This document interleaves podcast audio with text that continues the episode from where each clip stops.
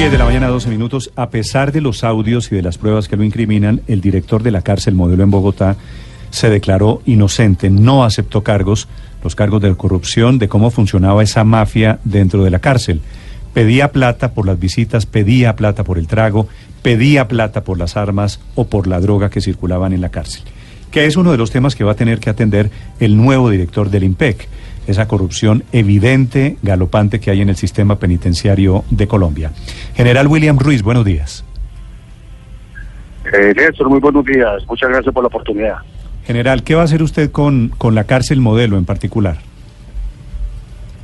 Bueno, Néstor, inicialmente tenemos en este momento el compromiso de nombrar un director frente a los hechos que se presentaron y ha sido claro la señora ministra de Justicia y los postulados del señor presidente. En este momento la designación o el nombramiento del próximo director de la cárcel modelo se tiene que someter a lo que hoy nuestro código de ética del IMPEC va con inicialmente aspectos de honorabilidad y de ser realmente una confianza institucional. Entonces, la rigurosidad para el nombramiento. La rigurosidad para el nombramiento. No solamente a la familia, sino a los privados de la libertad. Sí. ¿Ya tiene usted el nombre de quien va a ser el nuevo director de la modelo general? No, Néstor, estamos, estoy en eso, pero muy prontamente, porque la necesidad imperiosa en este momento es tener el director de la cárcel modelo para que inicie o para que continúe esos trabajos de transformación y humanización del sistema penitenciario, especialmente en la cárcel modelo. General, ¿qué van a hacer con el hacinamiento en las cárceles? ¿Van a construir más centros de detención? Eso estaba en proyecto y no se ha logrado sacar adelante. ¿Cuál es el plan de contingencia? Bueno, el plan de contingencia que se tiene a través de la USPEC para esos 27 mil cupos inicialmente es la construcción de unos diseños modulares. Esto es un proyecto que se, no es de ahora, se viene trabajando desde hace mucho tiempo en lo que concierne a capacidad, bienestar y poder desasinar a través de estos sindicados, que es lo primero que tenemos que eh, dividir, los sindicados de los condenados, y poder lograr nosotros a través de este mediano tiempo tener ese proyecto. General, ¿en algún momento o tienen pensado de pronto eh, concesionar algunas cárceles, el manejo de algunas cárceles para buscar salir del problema que implican todos los sindicatos que hoy las manejan? Se está haciendo un trabajo inicialmente en el eje cafetero, de donde vengo, de un proyecto de una cárcel. Va a tener una capacidad de entre 1.200 a 1.500 privados de la libertad. Ese es lo grueso de las líneas que se va a trabajar con el Ministerio de Justicia, con la USPEC y con los eh, entes territoriales, alcaldes y gobernadores.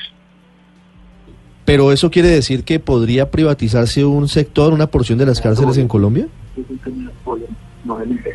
¿Me repite la pregunta, por Sí, ¿podrían privatizarse algunas cárceles en el país, como ocurre, por ejemplo, en Estados Unidos? No, en ese momento la línea del postulado presidencial, el IMPEC sigue siendo una dirección de Estado, seguimos trabajándola y manejándola con esta nueva dirección, donde se ha dado pues claras órdenes y directrices del Ministerio de Justicia. Claro, pero ¿cómo va a funcionar, por ejemplo, ese modelo que usted dice que ya funciona en el eje cafetero? ¿Cómo funciona esa tercerización? No, no, es simplemente el trabajo, en la articulación interinstitucional entre el ente territorial, el Ministerio de Justicia y el INPE, para que esos nuevos cupos que se van a proyectar allí en el tiempo que se va a dar el, proyecto como tal, descubro la redundancia, pero va a seguir siendo control del INPEC.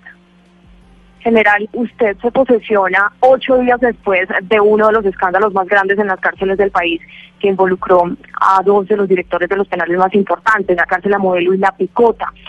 ¿Cómo va a ser usted, general, para que no se sigan presentando estos pactos ilegales? ¿Va a haber un revolcón de los directores eh, de los centros penitenciarios, de los jefes de los patios? ¿Se está revisando las hojas de vida? ¿Qué va a pasar?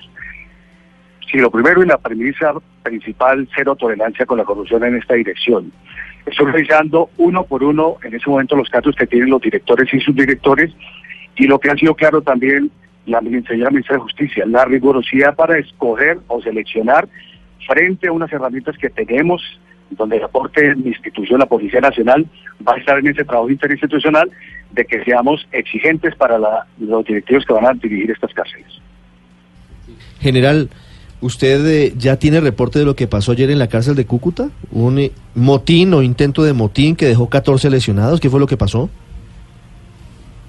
un intento de motín. Bueno, anoche se nos presenta un intento de motín que se trabajó inicialmente en reacción. Se presentaron algunas quemas de unas colchonetas, pero inmediatamente ante el trabajo de la Guardia se logró controlar tres pruebas de la libertad, que ya los tenemos identificados, y nos han causado al interior de este eh, centro penitenciario algunas actividades que se van a tomar medidas inmediatas para evitar que se presenten hechos iguales como los que detectaron en Cúcuta. Muy bien. General Ruiz, gracias por aceptar esta entrevista. Feliz día. A ustedes, muchas gracias.